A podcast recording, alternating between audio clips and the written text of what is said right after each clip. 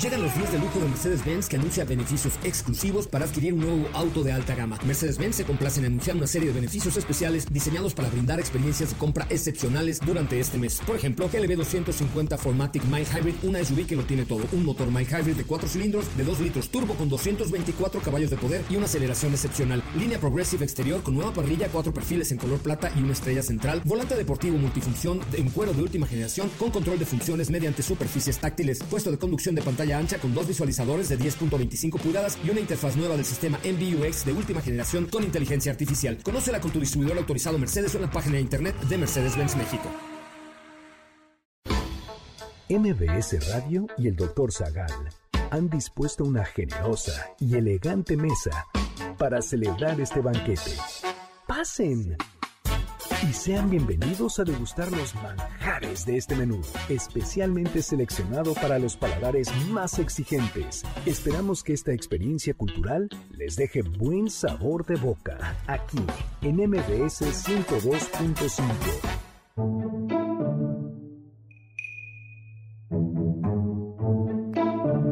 ¿El segundo imperio mexicano estaba condenado a no tener heredero?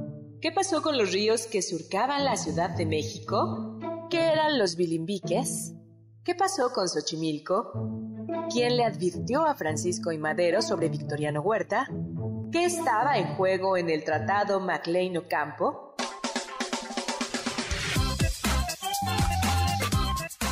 Hoy hablaremos de la decena trágica, el patriarca Pérez, el motín de Góngora, la administración de la abundancia, frases desafortunadas y más sobre regadas y tragedias nacionales.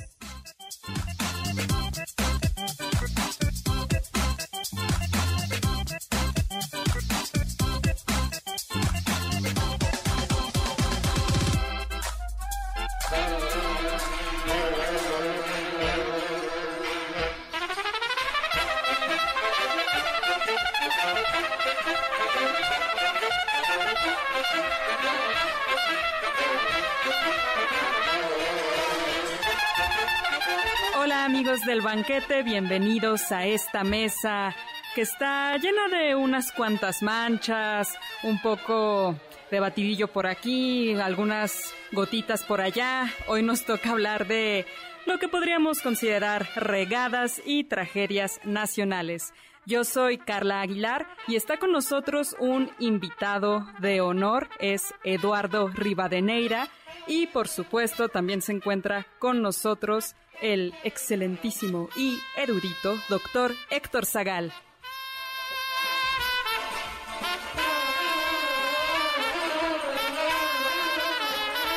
Hola, ¿qué tal? Espero que ya hayan traído unas sales de uvas porque este programa probablemente va a causar unas cuantas agruras, pero vamos a intentar que sea lo más ligero posible, ¿no lo cree, doctor?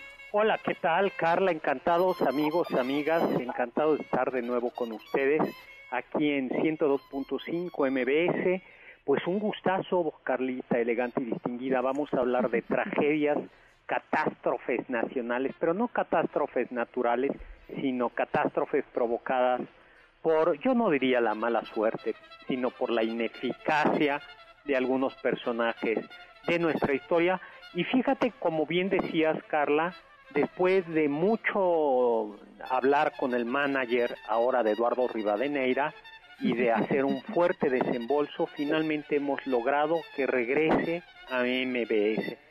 Este, lo que ya no te dije, Carla, es que tuvimos que bajar el sueldo de todos, de todo el equipo, para poder de alguna manera cubrir los emolumentos de, de Eduardo Rivadeneira, pero ya lo... ¿Por eso me cortaron la luz esta semana, doctor? Pues sí, porque pues había que, conseguir... Ya no se pudo hacer el cargo a la ¿Estás ahí, Eduardo? Hola, ¿qué tal, doctor? ¿Qué tal? ¿Cómo está? Oye, qué difícil negociador, o sea, llevamos años intentando que regreses y hasta hoy regresaste. No, bueno, doctor, yo más bien, la gente cree que es así, pero yo no saben lo que le estuve rogando toda la semana que me recibiera de nuevo. No. Porque para... mí es un gustazo estar aquí con usted y con, y con Carla y con Juan Carlos. Pues muy bien. Recuerden, estamos en vivo, mi Twitter arroba hzagal, zagal con z, ¿no, Carlita? Y vamos a tener regalos, Carla.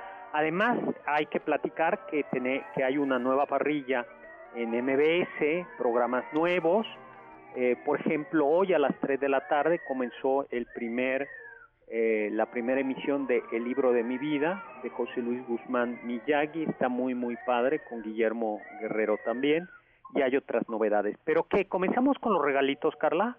Me parece muy bien, doctor. Tenemos en este primer bloque, vamos a regalar un acceso para un concierto de Matute en línea, es el concierto. Y van a estar, ellos van a estar en el Auditorio Nacional y se va a estar transmitiendo este sábado 12 de septiembre a las 9 de la noche. Tenemos un solo acceso y vamos a ponerlo un poco, un poco difícil. Eh, va a ser para quien nos llame a cabina al 5166125 y nos conteste ¿En qué caricatura está inspirado el nombre de la banda Matute? Ay, así de fácil. Sí, así de fácil, doctor. Bueno, pues muy bien. ¿Y entonces al que nos llame a cabina? A quien, quien nos llame a cabina 5166-1025 y nos diga en qué caricatura está inspirado el nombre de la banda Matute. Perfecto, pues cuanto antes comenzamos. Le mandamos un saludo a le mandamos un saludo a Julio Guerrero que nos está por ahí escuchando, a Homero Fifi, por supuesto a Mario Urbina. Ay, muchísimos saludos. Oye, y pues entramos cuanto antes en materia. Vamos a ir como contando anécdotas así sueltas de las épocas. A mí eh, me gustaría con uno de nuestros hablar de uno de nuestros edificios emblemáticos. ¿Les gusta el Palacio de Bellas Artes? Mucho. Sí, la verdad, yo creo que de los más bonitos de la ciudad. Bueno, pues el edificio de Bellas Artes está hecho de mármol de Carrara, eh, está hoy bastante, bastante hundido, ¿no? Pero lo sorprendente es que ese, ese hundimiento, en buena medida, eh, fruto del, porque el, el mármol es muy pesado, comenzó, no ahora, sino tres años después de comenzarse su construcción. Se comenzó ya para 1907, el, el Palacio de Bellas Artes se estaba hundiendo. ¿Cómo ven? No, bueno, pero supongo que hay trabajos constantes, ¿no? Eh, para respetarlo, porque hay unas escaleras que llevan un sótano muy bonito, que con ciertos permisos que todavía se puede visitar. Ay, ¿tú lo has visitado? Sí, yo sí lo he visitado. me tocaron que me dieran esos permisos. Bueno, pues... Oye, ¿no está un poco fuerte la música? ¿No la sienten? Ay, doctor, ahorita podemos pedir que, que, le bajen un poquito a la música. Un poquito, ¿no? Bueno, pues aún así el Palacio de Bellas Artes es bellísimo. Claro, pero doctor, es lo que luego muchas veces dicen, ¿no? Que a quién se le ocurre construir en medio de un lago una ciudad. Y ya que estamos hablando de eso, podemos hablar de cómo hemos tenido problemas también de, inundaciones, pero no solo por las lluvias. El Tlatoani Ahuizotl, ¿le suena? sí. Bueno, pues Ahuizotl dijo en esta ciudad, porque recuerden que México Tenochtitlan estaba a la mitad de una ciudad, eh, de un lago salado, por eso Hernán Cortés, cuando pone sitio a México Tenochtitlan, lo platicamos la otra vez, lo que hace es cortar el, el agua que iba de Chapultepec a México Tenochtitlan a través de un acueducto, pues Ahuizotl perfeccionó el acueducto y consiguió mucha agua. El problema es que consiguió demasiada. Consiguió demasiada. o sea, consiguió demasiada y entonces hubo tanta agua que eh, que resulta que se inundó México Tenochtitlan. Pero no solo eso, sino que además... El karma, los karma points de Ahuizotl, hicieron que se fuera hasta el fondo del, de la inundación, ¿no, Doc? Exactamente, el pobre Ahuizotl se, se, se ahogó. Sí, fue arrastrado, ¿no? Sí, Por la bueno, dices, o sea, ya es el, ese sí es como mala suerte. ya que estamos hablando de inundaciones, vayamos a marzo de 1623 eh, el virrey Diego Carrillo de Mendoza y Pimentel, qué bonito nombre, ¿no? Carrillo de Mendoza y Pimentel. Tú tienes un apellido así, ¿no, Die este, Lalo? No, yo Rivadeneira vulgar, nada más. No, no, no. Ay, no, no, Rivadeneira y ladrón de la llave, ¿no? González de la llave, ese sí para que veas el ver bueno. Ahí está. No, Rivadeneira y González, eh, ¿cómo es? Rivadeneira de González, de la llave. y de la llave. ¿Y ladrón de la llave o cómo? González de la llave. González de la llave, eso sí es elegante. bueno, pues este virrey eh, llegó a la Ciudad de México y que siempre había tenido problemas de inundación, o sea que esta vocación veneciana la hemos tenido desde hace siglos, y dijo, a ver, vamos a austeridad republicana, en este caso austeridad virreinal, y vio que se estaban construyendo, que había un, un, un sistema de intento de desaguar, el famoso desagüe de la Ciudad de México, del Valle de México. Y dijo, esto no es eficaz, austeridad, lo suspendió. Y entonces, pero no solo eso, sino que además ordenó destruir un dique que controlaba el paso de las aguas del río Cuautitlán hacia la laguna de San Cristóbal y el lago de Texcoco.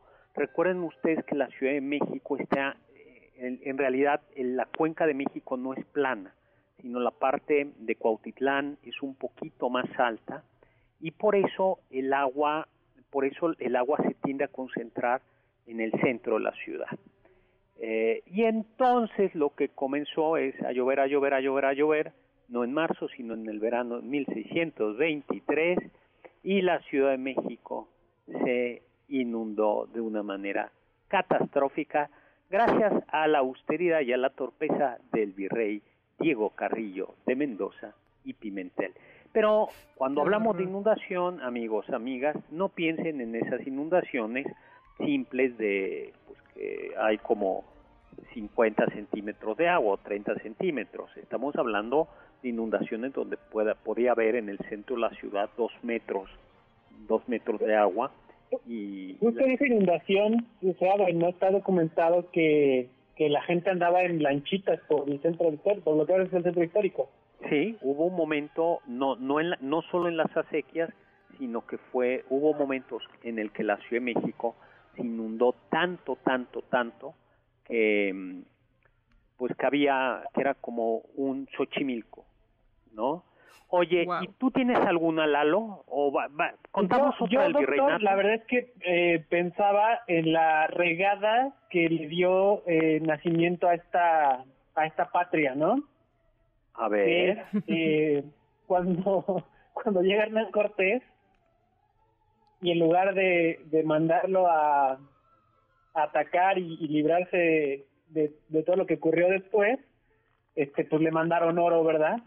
Sí, esa, es, esa de Tlatuani Moctezuma es, si tú lo que quieres es que se vaya y lo que le manda es regalos y entre otras cosas oro, en lugar de atacarlo desde el primer momento al que los mexicas atacaran a Cortés, lo que le mandaron era dinero para que se fuera. Exacto, y, y, no conforme con eso, todavía los traen a la Ciudad de México y, los, y lo, deja, lo deja vivir en su casa. Y, en, y además en donde está el tesoro, en, en el Palacio de Axayacat. No, esa, esa, esa la platicamos. Luego hay historias... además, ¿sabes qué, doctor? me parece bien interesante de esta, es que de ahí se desprende yo creo que, creo que casi casi un, un este una deficiencia ontológica del mexicano ¿no? Porque con eso nace la identidad, bueno, con eso nace el México que conocemos, pero además usted piensa que de las muchas regalas que ocurren constantemente en la historia, ocurre por dos cosas, por un pueblo inocente y por un político corrupto, ¿no? O, ambicioso. O sea, la mezcla de... Es la repetición de esta, de esta misma escena una y otra vez. O sea, pueblo inocente e ingenuo y un y un político ambicioso y corrupto. Ajá, ambicioso, sí. Bueno, pues esa es, esa es una, una historia. Hay como yo no diría no no es divertida porque la muerte de nadie es divertida, pero sí llamativa.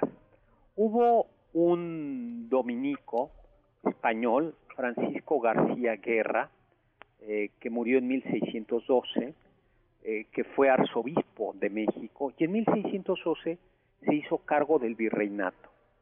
Pero este, le fue bastante mal durante su virreinato porque tembló, y muchos edificios, tembló en la Ciudad de México.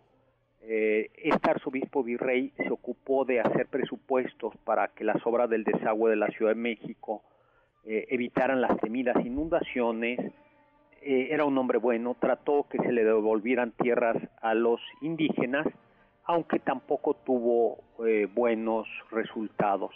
E intentó además comunicar mejor a la, al, al virreinato con la, con la metrópoli, para lo cual organizó una flota que nos defendieran contra los piratas. Pero se sufrió, se murió de un golpe al bajar de su coche, de su carruaje. ¡Auch! es como dices, o sea, un hombre como con tan fuerte, con, con tantos intentos, un hombre al parecer bien intencionado, enérgico, y que se sube al carruaje, más bien se baja al carruaje, se cae y se murió a, a, de eso, ¿no? Sí es como una pequeña tragedia, ¿no? Totalmente de acuerdo, doctor. Yo tengo una, doctor, pero me parece que esto eh, es más bien una, un total y completo mito, que dicen, dicen que los planos de las catedrales de Puebla y la de la Ciudad de México fueron intercambiados, que los arquitectos españoles se confundieron y entonces los planos que estaban destinados para la catedral de la capital de Nueva España fueron a parar a Puebla y que los de Puebla vinieron a parar aquí a la capital y que entonces se construyeron las catedrales en lugares opuestos. Pero esa es leyenda, ¿verdad? Exacto, dicen que es una leyenda y que más bien que hubo ahí un poco de envidias porque me parece que la catedral de Puebla fue eh, inaugurada primero y se le hizo mayor fiesta que la de la capital, entonces se empezó a correr el rumor de que en Puebla querían más, más bien volverse el centro de Nueva España y quitarle su lugar a la Ciudad de México. Pues es que era la segunda, la segunda ciudad del virreinato. Durante los virreinatos españoles, las cuatro grandes ciudades, las cinco grandes ciudades de, de la Nueva España eran la Ciudad de México, la ciudad de Lima, Puebla, Quito y luego la ciudad de Valladolid, hoy Morelia. Le mandamos un saludo a Luis Antonio Roldán que dice, deberían preguntarla a Eduardo Rivadeneira cuándo tiene espacio en su agenda para mover el horario del programa a la hora que él pueda. Pues aunque lo diga de broma Luis Antonio, casi hubo que hacer esa negociación. ¿no? Y otro saludo a Mario Urbina, que, este, que, que, nos, que nos manda un saludo, saludo. Por supuesto, a Eduardo León, que nos está escuchando desde Chihuahua, y a Chava Láser, que nos pide que le mandemos un súper saludo y por supuesto que le mandamos un saludo con, con, mucho gusto. Claro, y muchísimas gracias por escucharnos. Ya tenemos ganador, doctor, del pase para el concierto de Matute para Ivonne eh, Aguinaga, Servín de la Ciudad de México. La respuesta es así es, Don Gato y su pandilla. Y Eduardo, doctor, tenemos que ir a un corte, pero ya regresamos para seguir hablando de regadas nacionales.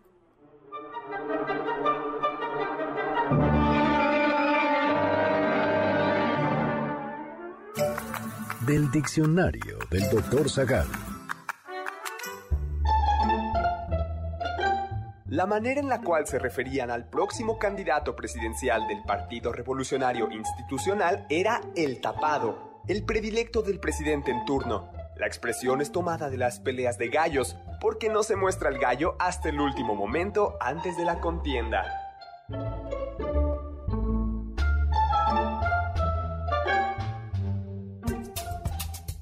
¿Quieres felicitar al chef por tan exquisito banquete?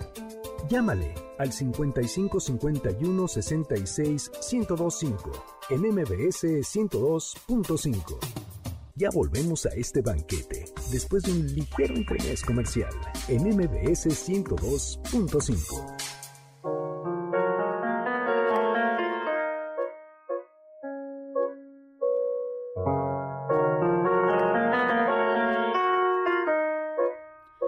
amigos del banquete, ya regresamos a esta mesa de regadas nacionales. Tenemos muchos saludos en Facebook. Saludos a Ismael Alejandro Juárez Esquivel, a Abraham H. Arzate, a Deriani Romero, que, que nos dice que la lista de regadas nacionales es una que desafortunadamente sigue creciendo. José Jaime Basurto Rodríguez nos dice que no nos va a alcanzar para hablar de todas. Gustavo Martínez Campos también nos manda muchos saludos. Ricardo Morales Colunga, que dice que conoció al doctor en la obra Imperio. Y también muchos saludos a la señora Rosa María Montaño, que nos está escuchando desde Querétaro. Pues muchísimas gracias, bienvenidos de nuevo.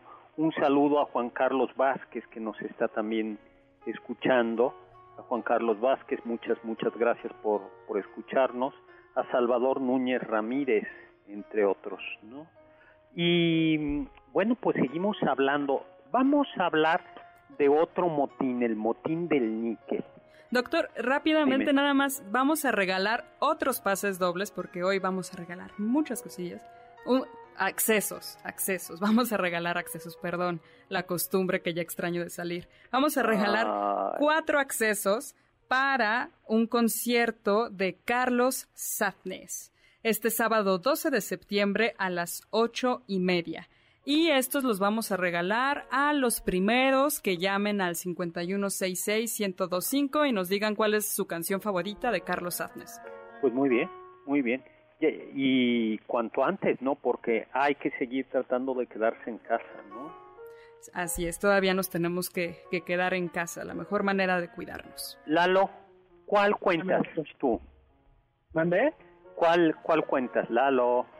Sí, aquí estoy, aquí estoy, me estaba escuchando a, Carita, pues ¿cuál cuento? ¿Cuál quieren? La de, la de, es que te iba a contar una, estaba a punto de contar la del níquel. Sí, el motín del níquel. Pues vayamos a 1881, la Secretaría de Hacienda y Crédito Público, pues para variar no había presupuesto. No sé si le suene, no había dinero.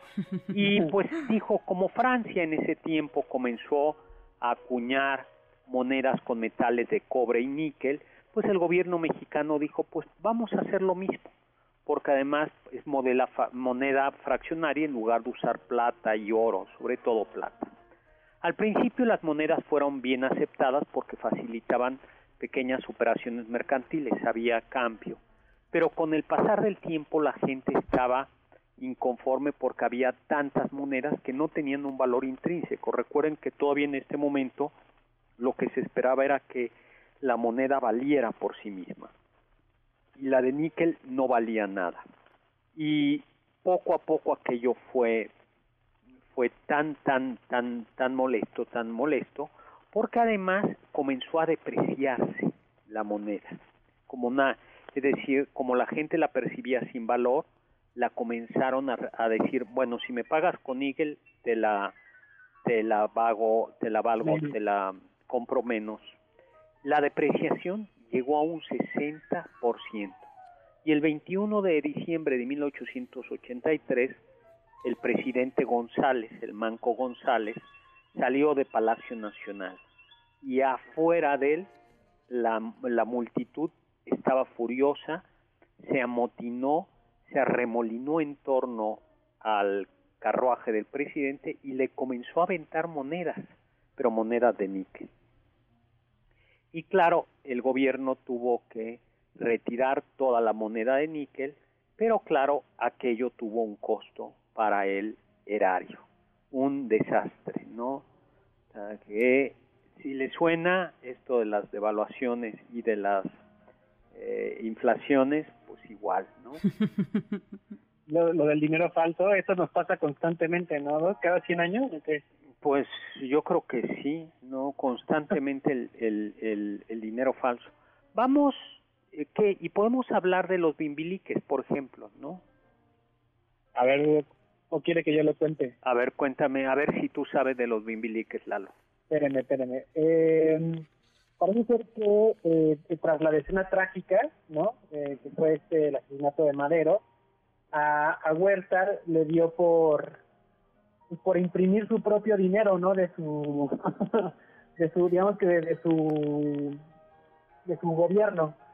Y lo que ocurrió es que eh, cada uno de los, de los grandes caudillos de la revolución, en la medida en que iban tomando el poder, cada quien imprimía su propio billete, de tal forma que pues, había como 10 o más eh, billetes eh, en circulación pero no había que sustentar el valor de esos, billetes. Exactamente. Y además no solo eso, sino que cuando llegaba un caudillo un general y tomaba un estado o una zona, a veces imprimía su propio dinero para la zona y entonces eran bimbiliques que no valían absolutamente nada. Sí, billetes de validez regional y la validez nada más era por yo pongo mi nombre en el billete y por eso vale. Exactamente. Ahora, una muy grande es, recordemos que en 1836, 35-36, eh, Texas decide independizarse. México cambia de gobierno, se convierte en una república centralista, pero se convirtió legalmente en una república central y entonces, aunque hubo algunos eh, algunos descontentos, California, por ejemplo, Zacatecas, los tejanos, los colonos estadounidenses tejanos, muchos de los cuales habían entrado ilegalmente al país, eh, se declararon independientes. ¿no? Esto es tan absurdo, me gusta a mí repetirlo, como si hoy por hoy los millones de mexicanos o los miles de mexicanos que viven en Illinois se declararan independientes porque el Congreso de Estados Unidos cambió alguna ley. Eh, el gobierno mexicano va con Santana eh, a, ponerlos en orden. Primero hay un triunfo en la batalla del Álamo, del Álamo, y luego... no le dirían triunfo, parece una masacre eso. Sí, bueno, fue un triunfo, fue una victoria del, o sea, fue una batalla en la que se... Sí, en la que ganó en México. La que, en la que se ganó, ¿no? Ahora, recordemos que hay, que hay un dato importante, mi querido eh, Eduardo que no eran soldados, no eran dos soldados que se estaban, no eran dos ejércitos regulares, sino eran, eran, era, eran sediciosos, es decir, no estaban regidos por el derecho de, guerra, era una rebelión, una, una rebelión.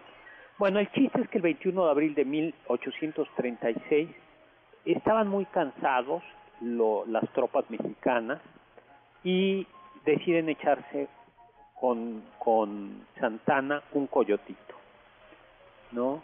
Y Samuel Houston lo sorprende a Santana en San Jacinto, mientras prácticamente todo el mundo estaba durmiendo la siesta. 38 ah, minutos, 630 mexicanos heridos, eh, muertos y por supuesto Santana preso. Pero lo peor de eso no es... Eh, no fue que capturaran a Santana, fue lo que vino después. Sino, y lo que vino después, ¿qué fue? Que una vez que Santana ya estaba preso, él mandó a sus hombres que se retiraran, aun cuando los, el ejército mexicano era como cuatro veces el número de soldados que tenía el ejército de Houston. Y lo que pasó fue que los soldados le hicieron caso a Santana, aun cuando él ya estaba preso error, error, error a un general, a un general preso nunca se le hace caso. Exactamente. Eduardo, doctor, tenemos que ir a un corte, pero ya regresamos para seguir hablando de regadas nacionales.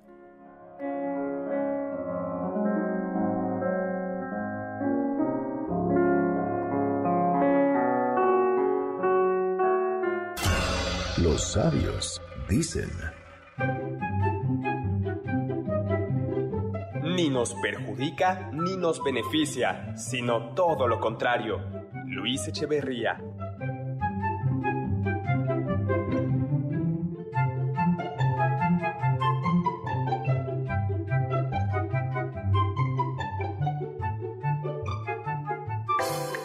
¿Están disfrutando menú?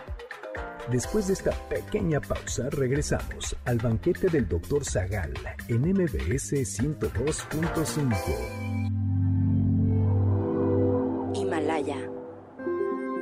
¿Tienen algún comentario? Pueden contactar al chef principal, el Dr. Zagal, en Twitter, arroba hzagal.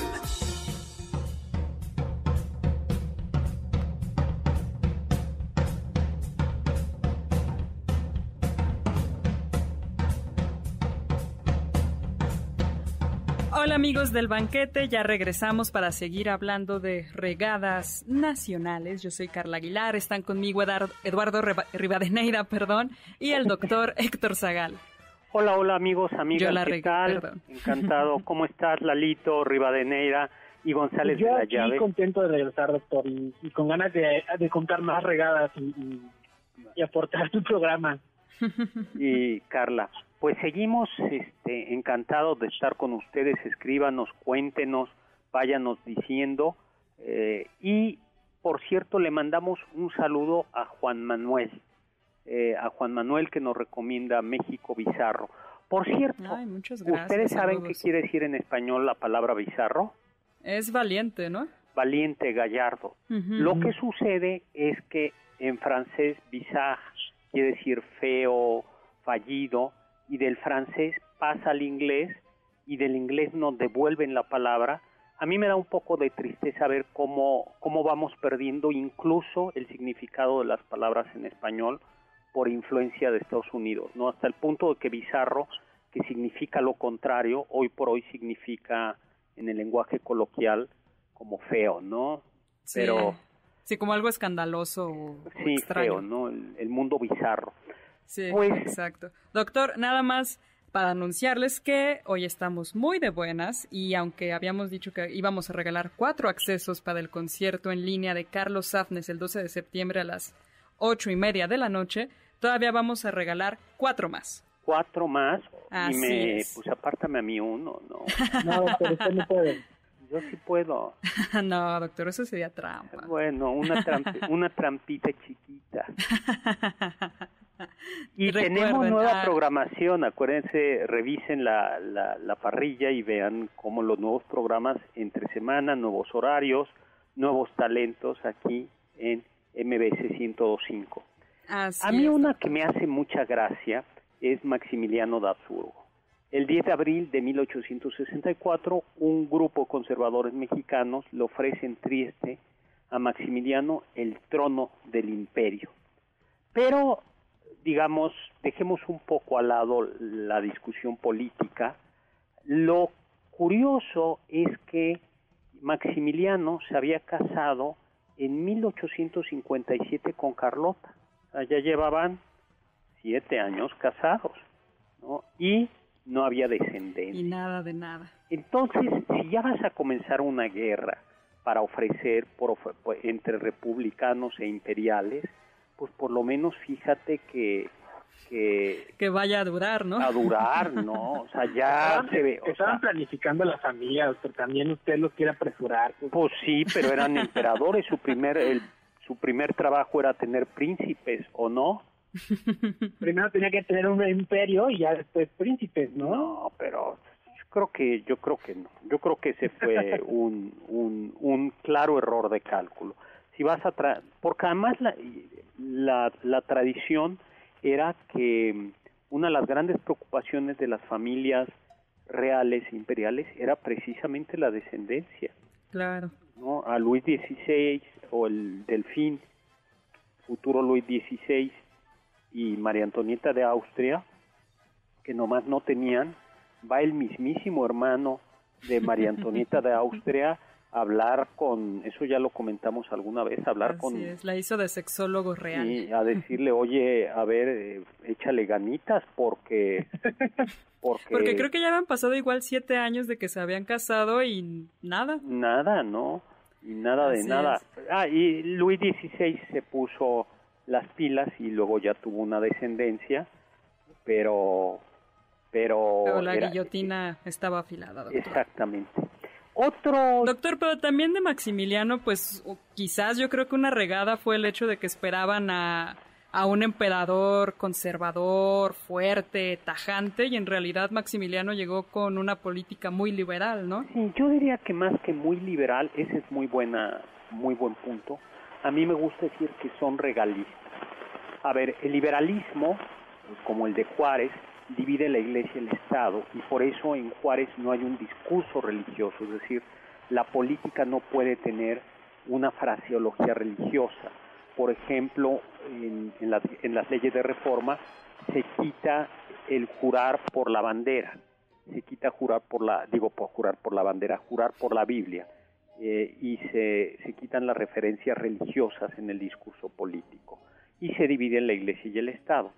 Pero Maximiliano venía de una tradición que se llamaba regalismo, y el regalismo era donde los reyes tenían sometida a la iglesia, es decir, la iglesia era considerada un departamento de la corona. En concreto, el regalismo de los emperadores austriacos se llamaba josefinismo, porque mm. el emperador José llegaba al punto de regular cómo se debían celebrar las fiestas de la iglesia.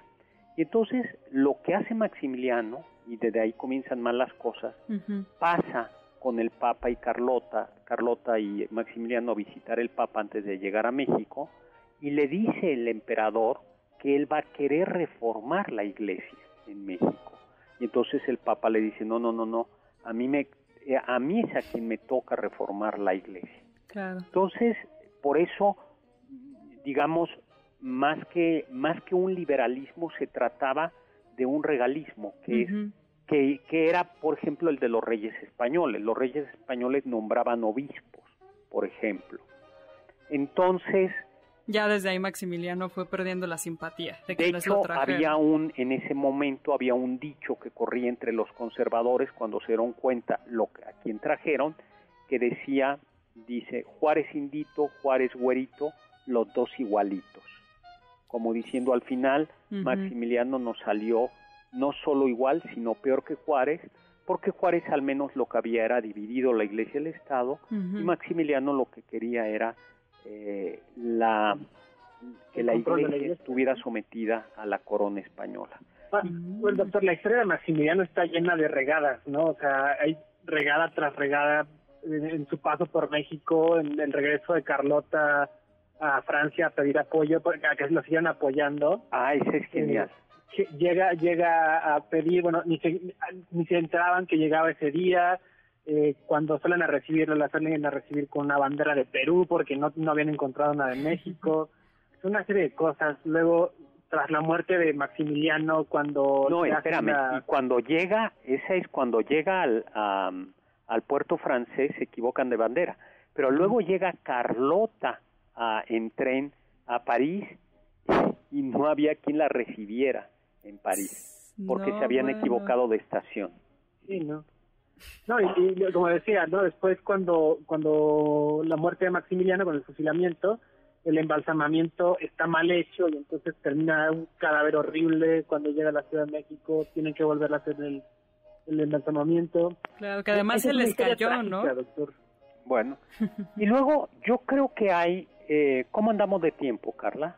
Todavía tenemos unos minutos, doctor, antes de, ir a corte. Yo creo que un presidente, aunque hay gente a la que le molesta, pero que cometió dos errores que al final no salieron mal, pero muy graves, fue Juárez con el Tratado MacLean-Campo, que era un acuerdo, eh, Juárez necesitaba de recursos y del apoyo de Estados Unidos para enfrentar a los conservadores, y firma, y se firma un acuerdo, un tratado con Estados Unidos que le vendía perpetuidad el derecho de tránsito por el istmo de Tehuantepec a Estados Unidos.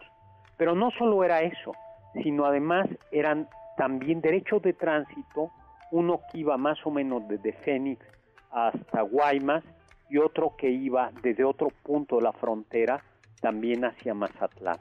¿no? Eh, ahora, lo que sucedió es que el tratado MacLean eh, no fue no eh, MacLean Ocampo no fue ratificado por parte de Estados Unidos pero fue. Pero hay otra raro no ahí sí está muy raro doctor. Pues sí. O sea no fue no. La razón es porque Estados Unidos estaba a punto de entrar a la guerra de secesión. Y entonces mm, los estados del norte no querían fortalecer a, a los estados del sur y otro tratado es la concesión LIS, que finalmente, después de, que se firmó, se retiró, pero sí se firmó, en donde el gobierno de Juárez entregó Baja California prácticamente en las mismas condiciones que se había que los gobiernos mexicanos de inicio de la independencia habían entregado Texas a los colonos norteamericanos, que era vienes, puedes ser colono, te damos tierras, y además tiene derecho a tu autonomía de gobierno. Ahí lo que sucedió es que de nuevo ahí se, se firmó y pasado el tiempo no se ratificó, la retiraron porque por un lado los estadounidenses no encontraron tan interesante Baja California Y por otro lado, el gobierno mexicano consideró que no se habían cumplido, pero jugó con fuego. Yo creo que son dos. O que nadie se enoje, pero yo creo que si un presidente del siglo XX hubiera, o, un, o del siglo XXI hubiera firmado el Tratado MacLean-Ocampo, o se hubiera atrevido a mandar siquiera algo parecido a la concesión Liz o, a, la, o la concesión MacLean-Ocampo, hubiera sido declarado traidor a la patria. Claro. Ay, doctor, qué, qué, fuerte. Eduardo, doctor, tenemos que irnos a un corte, pero ya regresamos al banquete.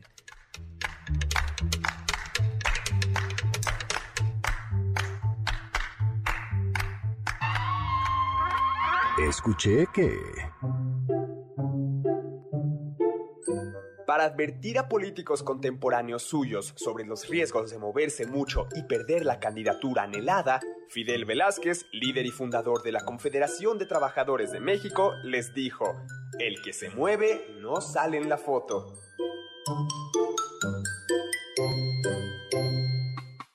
Ponte en contacto con nosotros en nuestra página de Facebook, Doctor Zagal. Ya volvemos a este banquete después de un ligero entremés comercial. ¿Faltaste alguno de nuestros banquetes? ¿Quieres volver a degustar algún platillo? Escucha el podcast en mbsnoticias.com. MBS 102.5. Hay quien dice que... La escultura de la Diana Cazadora causó polémica en la década de los 40 por su atrevida desnudez. Por ello, algunos grupos conservadores pidieron que se le colocara un taparrabos. Unos años después, para los Juegos Olímpicos del 68, se tomó la decisión de retirarle la púdica prenda. Sin embargo, la escultura se dañó y tuvo que hacerse otra. El entonces regente de la Ciudad de México, Alfonso Corona del Rosal, aprovechó la ocasión y reubicó a la escultura original en su ciudad natal, Ixmiquilpan, en Hidalgo.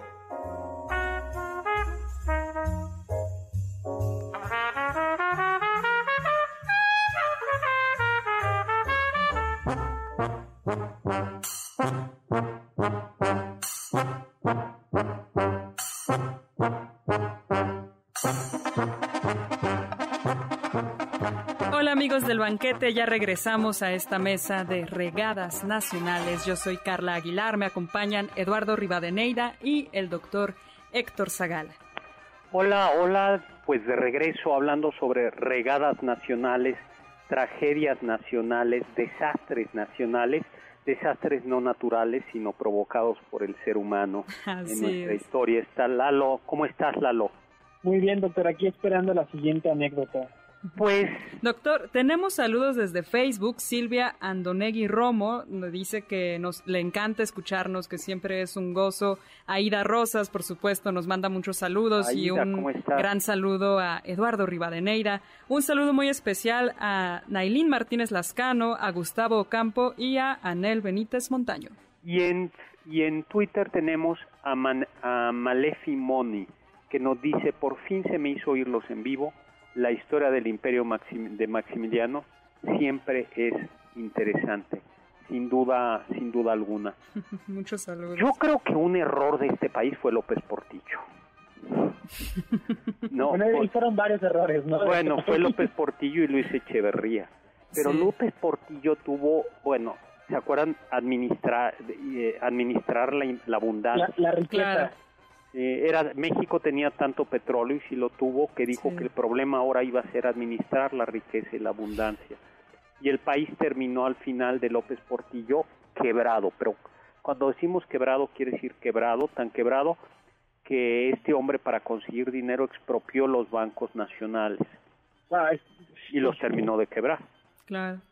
Y cuando dijo por las devaluaciones que iba a defender. El peso como un perro. Como un perro, y pues sí, pero como un perro.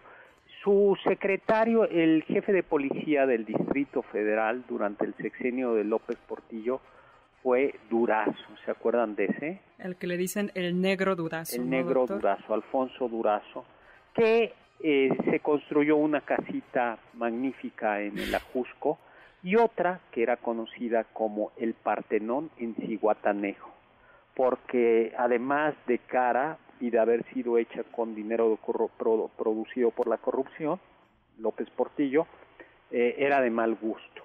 Un, parte, un partenón con un lago, un lago que tenía olas artificiales. Sí, o sea, como ir a un parque acuático, así era su alberca.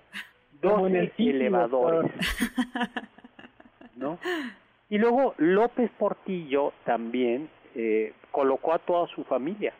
Su, su hermana Margarita López Portillo estuvo en, eh, creo que la dirección de radio y televisión de la Secretaría de Gobernación, ¿no?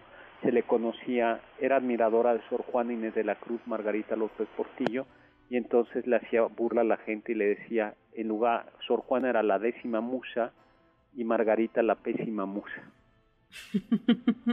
bueno, creo que se puso de pechito. Luego, la esposa de José López Portillo, doña Carmen Romano, eh, se dedicaba a viajar, y, incluso aunque viajara unas horas o un día en un hotel, pedía que llevaran su piano de cola por si quería tocar el piano. y colocó López Portillo a su hijo José Ramón como subsecretario de programación y presupuesto. Y cuando alguien criticó aquello que cómo colocaba a su hijo y a su hermana tal de su hijo dijo es el orgullo el orgullo de mi nepotismo. ¿No? No, pues qué, qué frases se echaba. Luego, Alfonso, Arturo, eh, eh, perdón, no es Alfonso, disculpen, disculpen, disculpen, es Arturo Durazo, ¿no? Eh, es Arturo Durazo. El, eh, estoy, perdón, porque hay un político que hoy se llama así. No estamos hablando de Arturo Durazo. Sí, no, no, no, no es de él. Sin nada que, nada que ver, ¿no? El próximo sábado ya no vamos a estar aquí, doctor, nos van a cancelar el programa. Sí, verdad. No, señores, ya, por ya rectificamos. Ya rectificamos, hemos rectificado al aire. Doctor, también hubo una, una regada, esta fue de un periódico nacional, el Diario de México, y tuvieron un error tipográfico el 23 de junio de 1966 y lo que ocurrió es que había dos imágenes en el periódico, una mostraba a quienes habían participado en, el en la cuarta convención de la Unión de Expendedores de Gasolina y atrás de estos personajes estaba una imagen como una pintura, un dibujo del entonces presidente Gustavo Díaz Ordaz y lamentablemente abajo de la foto no venía la explicación de de, esa foto, sino que venía esto. Se enriquece el zoológico. En la presente gráfica aparecen algunos de los nuevos ejemplares adquiridos por las autoridades para divertimento de los capitalinos. Estos monos fueron colocados ayer en sus respectivas jaulas. Y pues esa regada les costó el periódico. A los dos días cerraron. No, bueno, y fue un error, no fue una no fue una... Sí, no, no fue algo a propósito y además ni siquiera era una foto de Díaz Ordaz, o sea, se veía su cara atrás en la convención, fue, fue un error de imprenta. Así, nos pues. va a pasar con esta regada del doctor No nos vaya a pasar. Mi, regreso y mi último programa. y se va a quedar Carla. ¿El banquete de Carla Aguilar o nos quedamos sin banquete? A ver si te invita, Doc. Oiga, ¿sabe qué? Yo me acordé de esta de... Eh, la, del, la del Bernardo Reyes que sale de la cárcel porque lo liberan para, para ir a, impugnar la presidencia de Madero. Estaba en la cárcel, en la, en la cárcel del Tlatelolco y se supone que él iba a ser el, el que iba a suplir a, Porfirio Díaz cuando en su momento iba a dejar a su mandato, si algún día lo dejaba. Y entonces cuando después de que Díaz es expulsado y Madero está en la presidencia, alguien saca de la cárcel de Tlatelolco a Bernardo Díaz, que, bueno, que es el padre de Alfonso de Bernardo Reyes, que es este, el padre de Alfonso Reyes, y este sale muy campante, se sube a su caballo y va hacia Palacio Nacional a, exigir la presidencia y pues nada, que lo rafaguean justo a la entrada. Sí, creyendo que, que el ejército, eh, el ejército de Madero lo iba como a, a seguir. A seguir, ¿no? Se confió y paz. Bueno, y, y paz, paz, ¿no? Luego, puf, puf, y santa paz. Luego, también otra es a Francisco y Madero, su hermano, Gustavo Madero, le había dicho cuídate de Victoriano Huerta. Y Francisco. Le dijo, no, Victoriano es cuate. Sí. Sí, es gente de fiar, no, buena persona. Y ya saben en qué terminó. Victoriano Huerta dio un golpe, un golpe de estado. Y además torturó al hermano horrible, ¿no? A este Gustavo Madero. Así es. Lo dejó ciego, lo bueno, lo aniquilaron totalmente. Terminó, sí lo terminó matando, ¿no? Lo torturaron y lo mataron. varias horas. Pues fue luego el monumento a la revolución que en realidad iba a ser Ah, esa está muy buena, doctor. Iba a ser el Palacio Legislativo durante el Porfiriato. Exactamente, la primera piedra fue colocada el 23 de septiembre de 1910. ¿No? Sin embargo, el diseño por los festejos, ¿no? Del centenario de la Independencia. Exactamente.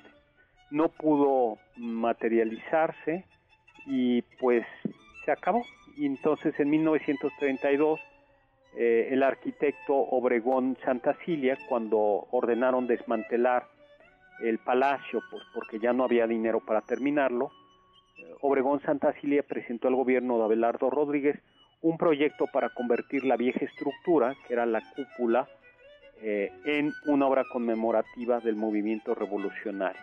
No deja de ser como un poco triste ese monumento, ¿no? Porque es un monumento a la obra inconclusa.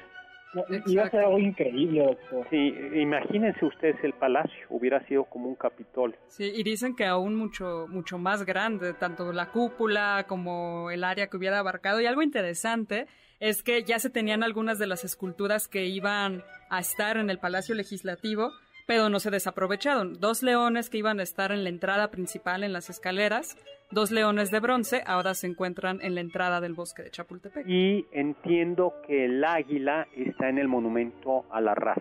Exacto. El águila que iba a coronar la cúpula. Así pues es. como un poco triste, ¿no? Porque es mostrar cómo la revolución, que sin duda tuvo aspectos buenos, también terminó, dejó, paralizó el país durante durante al menos 10 años, ¿no? Y se empobreció el país. Pues ya no, nos hemos recuperado, ¿eh? Todavía. Y, desde entonces, no, bueno, desde la caída de México Tenochtitlan no se ve claro. Oiga, eh, cuéntenos la de los barquitos de cemento, por favor. Ay, esa es, esa es muy, pero, pero es real. Eduardo, ya, se nos acabó el tiempo. Bueno, eran unos barcos de concreto, pero ya no da tiempo. Pues muy Pero bien. se la ponemos en Facebook o en Twitter para que la vean. Juega, muy Perfecto. bien. Oye, pues muchísimas gracias por habernos acompañado. Recuerden, tenemos nueva programación aquí en MBS 1025. Muchísimas gracias, Eduardo Rivadenera. Bienvenido de nuevo al programa. Carla, gracias muchísimas gracias. Gracias, doctor. Y gracias, lo dejamos, Eduardo. muchas gracias a Juan Carlos Castillo, a Héctor Tapia, muchas gracias, Héctor Tapia, por estar con nosotros en cápsulas. Y lo dejamos con el siguiente programa, Balones en el Aire.